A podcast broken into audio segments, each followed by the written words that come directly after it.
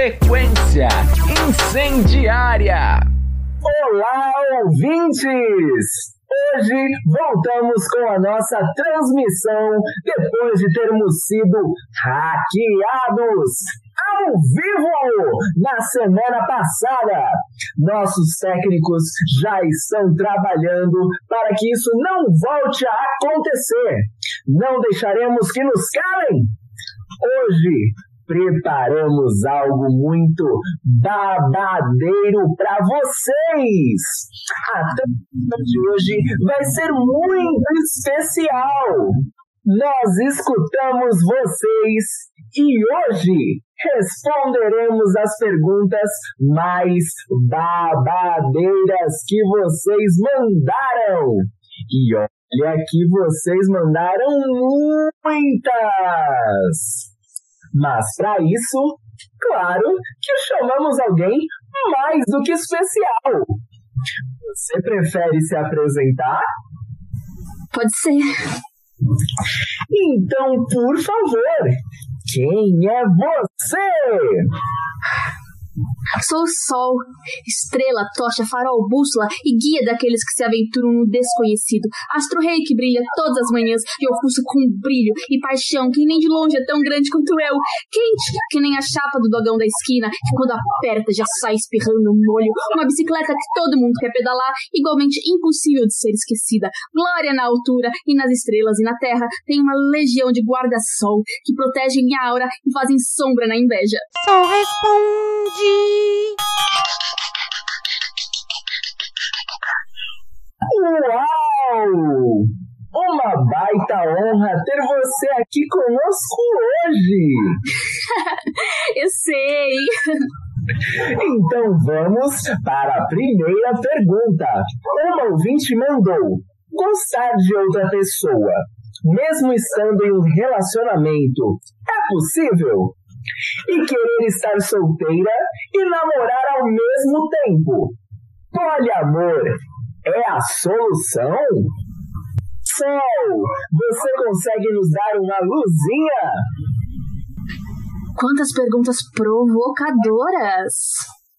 Aqui a discussão poderia levar horas, mas acho que elas se condensam se pararmos para pensar no que consideramos relacionamento e onde está o grande problema da monogamia. Primeiro, não acho que a questão é tão simples a ponto de termos uma solução milagrosa. Estamos lidando com uma ideia implantada na gente, no nosso dia a dia e no nosso imaginário. Para isso, é preciso investigá-la a fundo. Claro que aqui não vamos ter esse tempo, mas proponho vocês a pensarem nisso. O grande problema da monogamia não é o simples fato dela existir, e sim que ela nos é dada como verdade e única solução. É quase como se ganhássemos uma caixa que fosse esperado que todas as relações que construímos coubessem nesse molde. Então, poliamor é a solução? Depende. Se for a solução que você está procurando, é sim. O importante é você estar em um relacionamento que te faça bem. E independente do que você escolher, é importante estar sempre conversando o que significa se relacionar para você e para quem você escolheu por perto. Vamos parar de criar regras um para os outros e de assumir que nossas emoções são controláveis.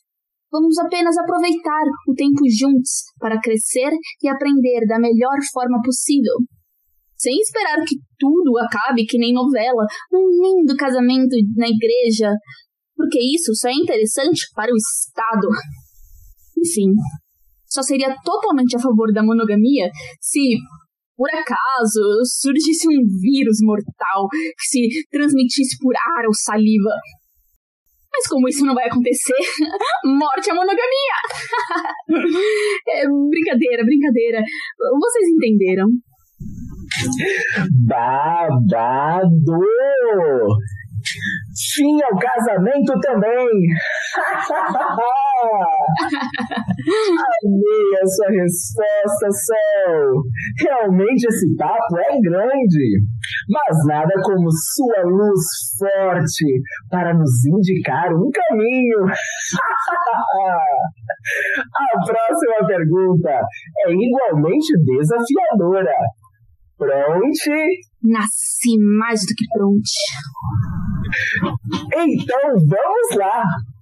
A minha família me critica por estar me assumindo uma pessoa NB, porque supostamente eu nunca fui assim.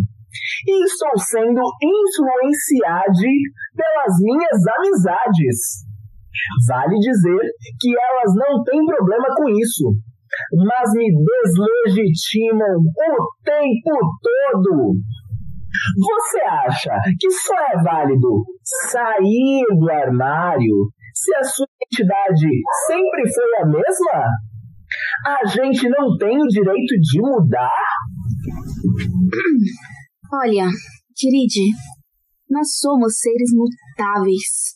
Estamos o tempo todo nos reinventando. E se você for parar para pensar, a vida é sobre isso, não é mesmo? Nós sofremos influência de outras pessoas ao nosso redor o tempo todo. Mas isso nem sempre é algo negativo, principalmente quando são pessoas próximas e queridas. Há alguns poucos anos, não se falava sobre as diferentes identidades de gênero. Agora que a gente está falando mais sobre isso, a informação chega para mais pessoas e aí é possível dar nome àquilo que se sente. Tudo bem você ter percebido só agora que se sente assim. Não é motivo para invalidar sua identidade. Procure manter por perto aquelas amizades que te ajudam a crescer e te apoiam nesse trajeto. E o mesmo vale para a família. Muito bem!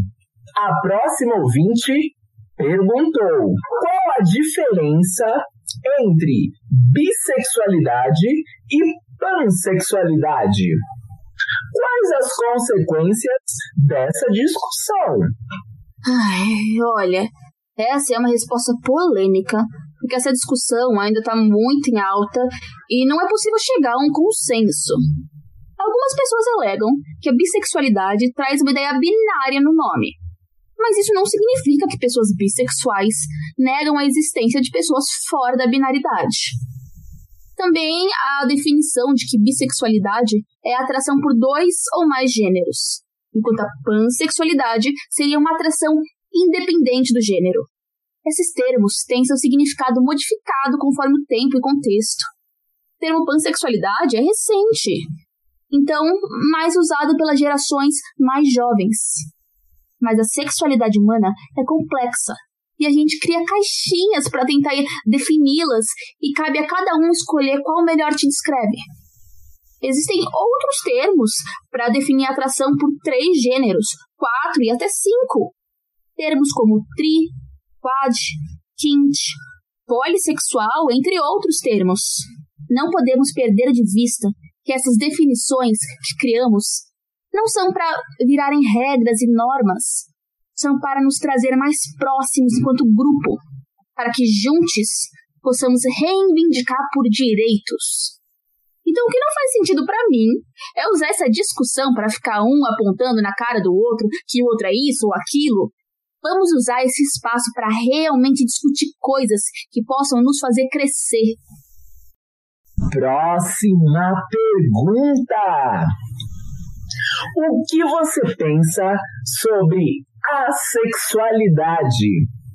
Tem alguém A na frequência?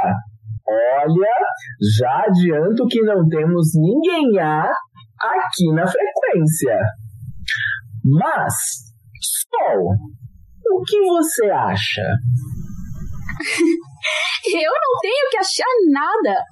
A sexualidade é uma classificação de sexualidade como qualquer outra. A gente usa essa palavra para se referir às sexualidades assexuais e suas várias camadas. É um termo guarda-chuva. Existe, por exemplo, a demissexualidade.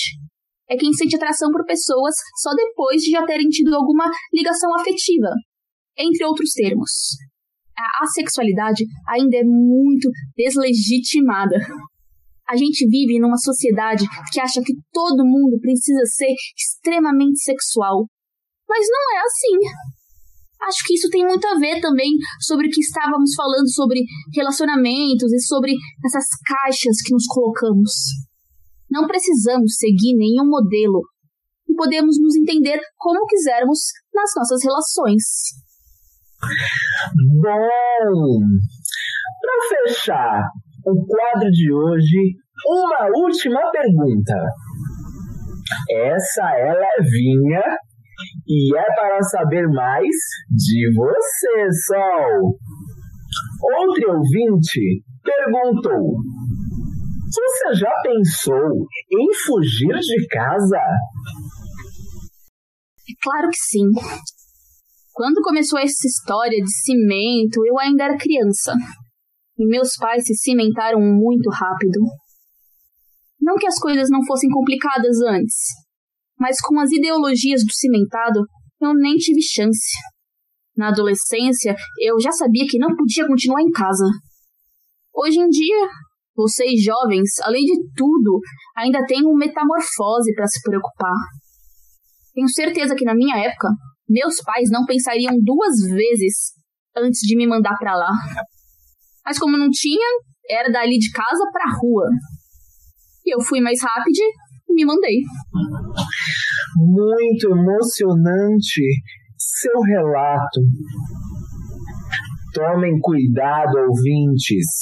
Vivemos em tempos cimentados.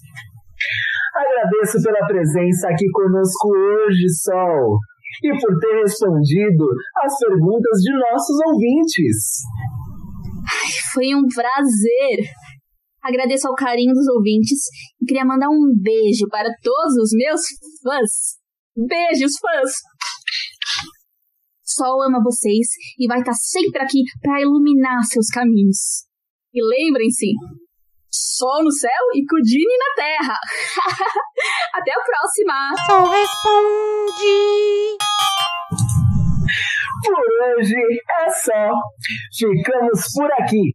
Na semana que vem, voltamos nesse mesmo horário, nessa mesma frequência. Câmbio, desligo. Frequência incendiária.